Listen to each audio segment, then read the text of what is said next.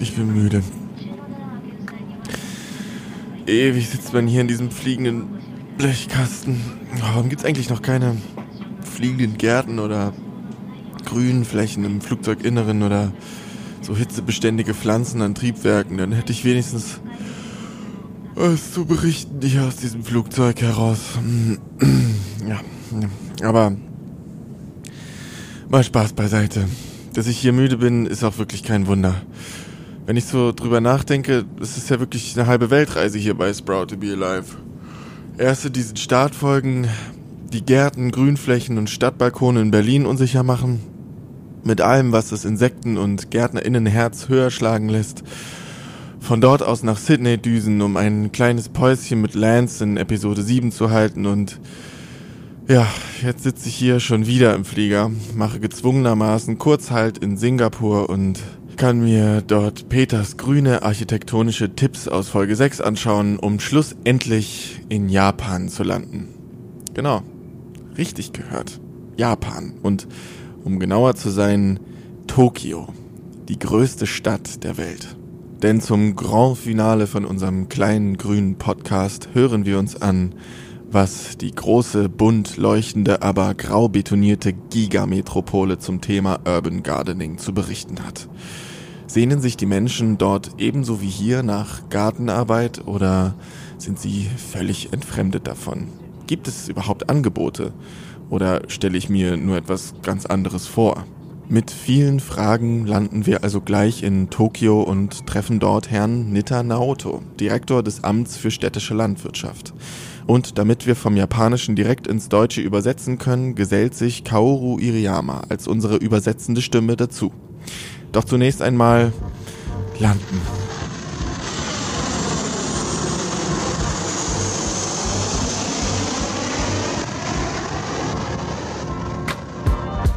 Der Sprout to be Alive Podcast entsteht im Rahmen von Stadtnatur, Berlin ökologisch denken. Ein Projekt der Urania Berlin, gefördert von der Senatsverwaltung für Umwelt, Verkehr und Klimaschutz des Landes Berlin. Mehr dazu findet ihr auf der Webseite der Urania unter www.urania.de slash Stadtnatur. Und damit herzlich willkommen zur finalen Episode von Sprout to be Alive. Wir sind gut und sicher angekommen und, und dort stürzen uns direkt ins Gespräch. und der Ackerarbeit Herr. Nitter erwartet uns auch erholt und in bester Laune, denn gerade war in Japan die goldene Woche und damit Feiertage und passend zum Thema verbrachte er diese Tage gärtnerisch auf den Reisfeldern Segment außerhalb eins, am Variation Stadtrand, eins. denn Ich bin am glücklichsten, wenn ich an meinen freien Tagen in meine Heimat zurückfahre und dort dann draußen auf den Reisfeldern stehe und der Ackerarbeit nachgehe. Ich bin zwar Beamter beim Ministerium für Agrarkultur vom Beruf, aber ich liebe einfach die Landwirtschaft und als Bauer auf dem Acker zu arbeiten. Eins ändert sich in den acht Folgen Podcast nicht. Unsere GesprächspartnerInnen eint die Leidenschaft fürs Gärtnen und das über den Globus verteilt. Apropos verteilt, verteilt auf Tokio leben unglaubliche 37,98 Millionen Menschen. Eine riesige, gewachsene Stadt. Wo ist denn da überhaupt noch Platz für Felder? 30 Prozent der japanischen Gemeinden, in denen vorwiegend Landwirtschaft betrieben wird, befinden sich um Tokio herum. In den Nachbarpräfekturen von Tokio wie Chiba, Saitama, Ibaragi werden, soweit ich es weiß, 30 Prozent der landwirtschaftlichen Produkte von Gesamt-Japan erzeugt. Man kann also sagen, dass die vorstädtische Landwirtschaft von Tokio den Nahrungsbedarf der großen Stadt tatsächlich decken kann.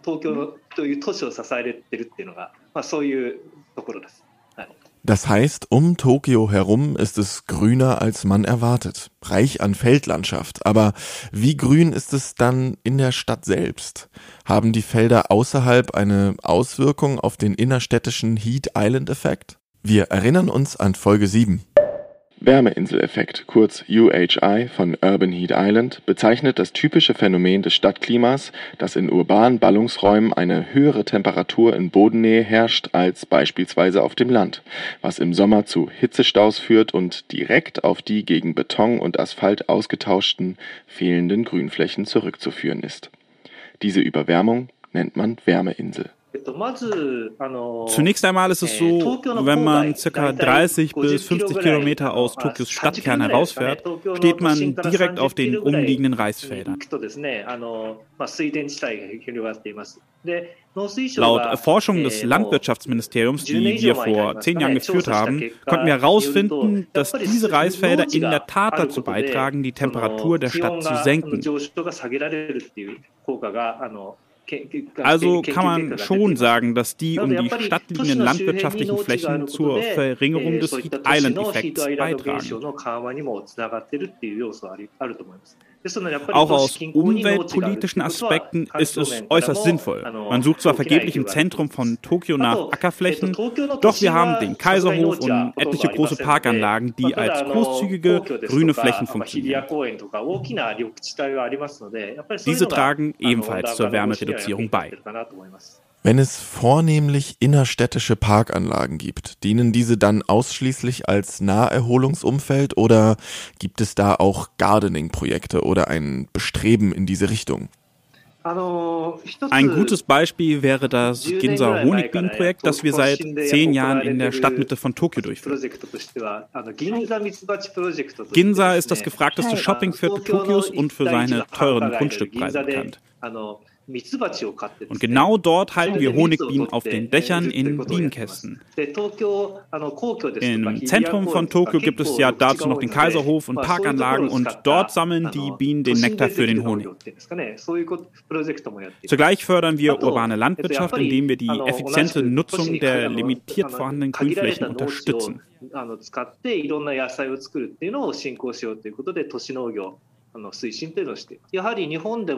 Auch in Japan werden die Honigbienen zur Befruchtung von beispielsweise Obstbäumen eingesetzt.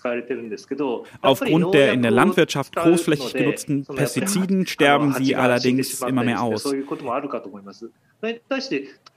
In den Großstädten werden hingegen weniger bis keine Pestizide verwendet und somit können sich die Bienen freier bewegen, um Honig zu sammeln. Genau dieselben Vorteile gelten für die urbane Landwirtschaft. Auf den Ackerfeldern in großen Städten, die zwischen den Wohnhäusern liegen, verwenden Berufsbauern Pestizide sehr bedacht bis kaum aus Rücksicht auf die Anwohner. Das ist auch ein Merkmal der städtischen Landwirtschaft. In vorherigen Folgen betonten wir öfter, dass Grünflächen Kiezkultur und Naherholung fördern. Wie Herr Nitter nochmals betonte, haben diese Flächen in Tokio noch eine zusätzliche Bedeutung. Denn ein anderer wichtiger Aspekt der städtischen Grünflächen ist, dass sie als Katastrophenschutzraum dienen. Seit dem großen ostjapanischen Erdbeben in 2011 wird uns immer mehr bewusst, dass diese Felder die Ausbreitung von Bränden verhindern oder eine sichere Evakuierungsmöglichkeit gewähren und somit wichtig sind. Das ist wahrscheinlich eine Besonderheit, die vornehmlich in Japan ist.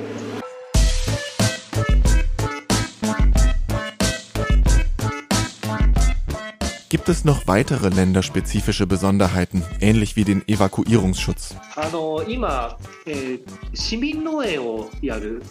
Die Erlebnisbauernhöfe gewinnen bei der Bevölkerung gerade wahnsinnig an Interesse, mitunter auch wegen der Corona-Krise. Wir hatten zwar nicht so harte Lockdowns wie in Europa, aber die Leute entdecken die Freuden, sich unter freiem Himmel auf dem Acker zu betätigen. In Tokio gibt es zwar auch einige private Unternehmen, die Bauernhöfe als Businessprodukt anbieten, aber sie können die wachsenden Anfragen und Anmeldungen kaum bewältigen.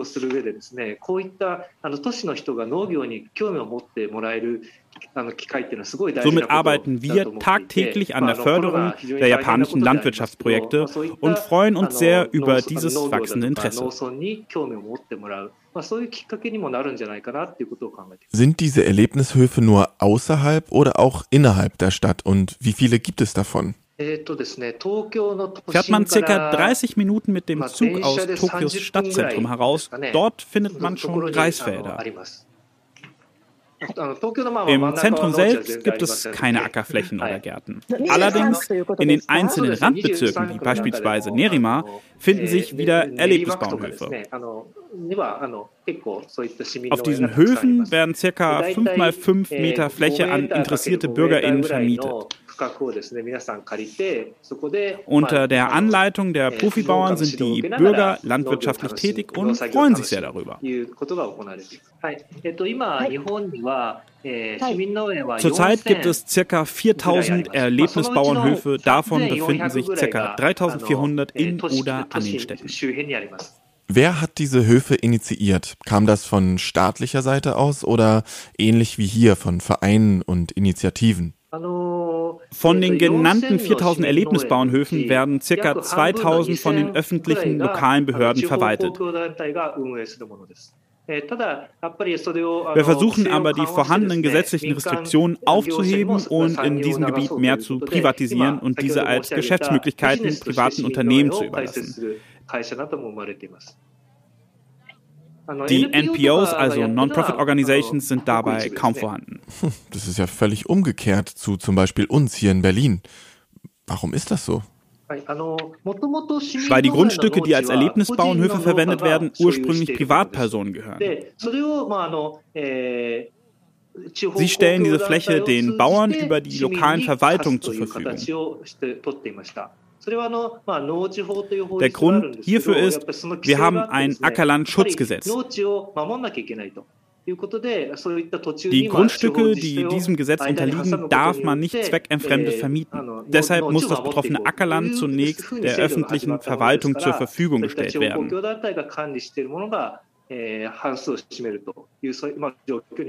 Gerade der eben genannte Bezirk Nerima wird immer mehr zur Tokioter Oase des Ackerbaus mit seinen unzähligen Gemeinschaftsgärten und landwirtschaftlichen Betrieben.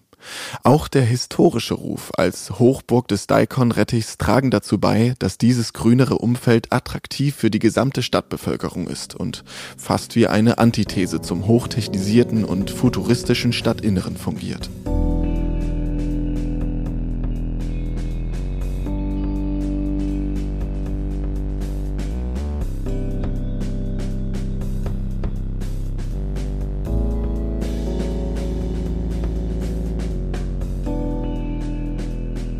Zusammengefasst heißt das, die Weichen werden jetzt gestellt für ein aufkeimendes landwirtschaftliches Interesse mit dem Katalysator Corona-Pandemie.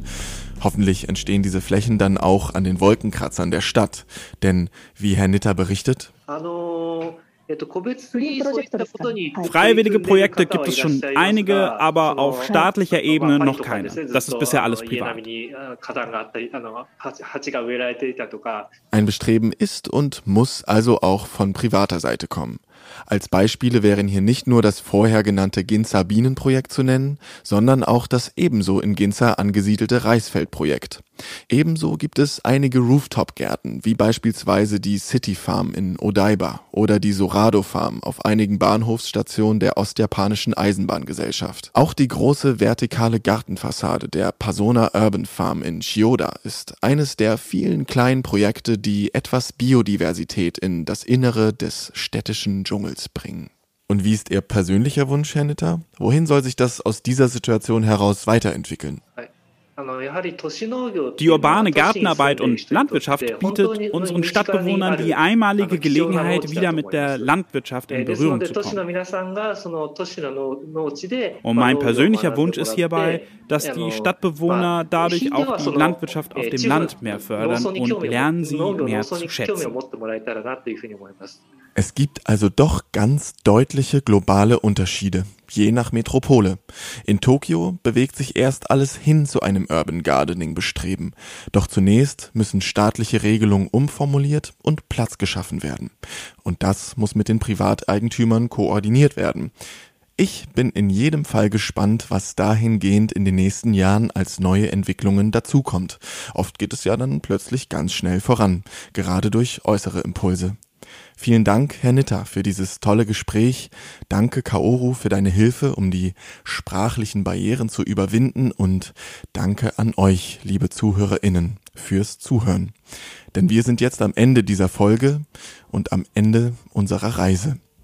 Ich schnapp mir jetzt meine Sachen und dann geht's ab zurück nach Deutschland. Meine neuen Hochbeete warten schon sehnsüchtig auf mein Eintreffen und vielleicht warten auf euch ja auch schon welche. Tschüss und viel Erfolg beim Gärtnern.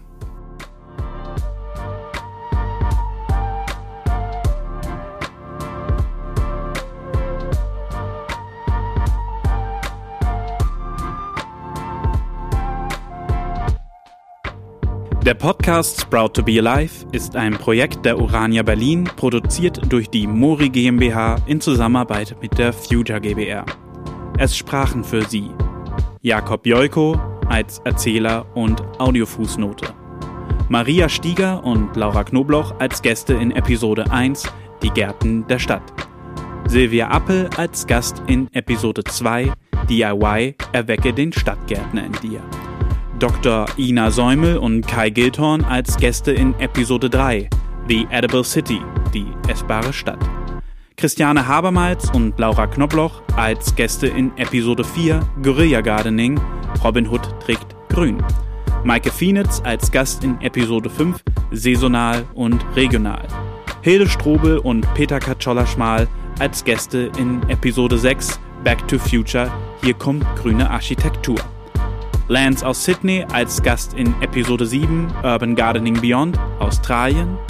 Herr Nitta als Gast in Episode 8 Urban Gardening Beyond Japan.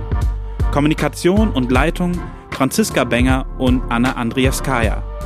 Redaktion Eva Autrieb. Sounddesign André Mugimi. Künstlerische Leitung und Regie Felix Denzer und Florian Barke. Skript Felix Denzer.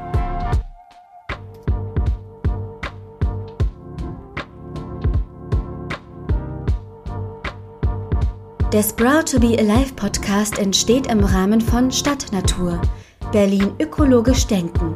Ein Projekt der Urania Berlin, gefördert von der Senatsverwaltung für Umwelt, Verkehr und Klimaschutz des Landes Berlin. Mehr dazu findet ihr auf der Webseite der Urania unter www.urania.de slash Stadtnatur.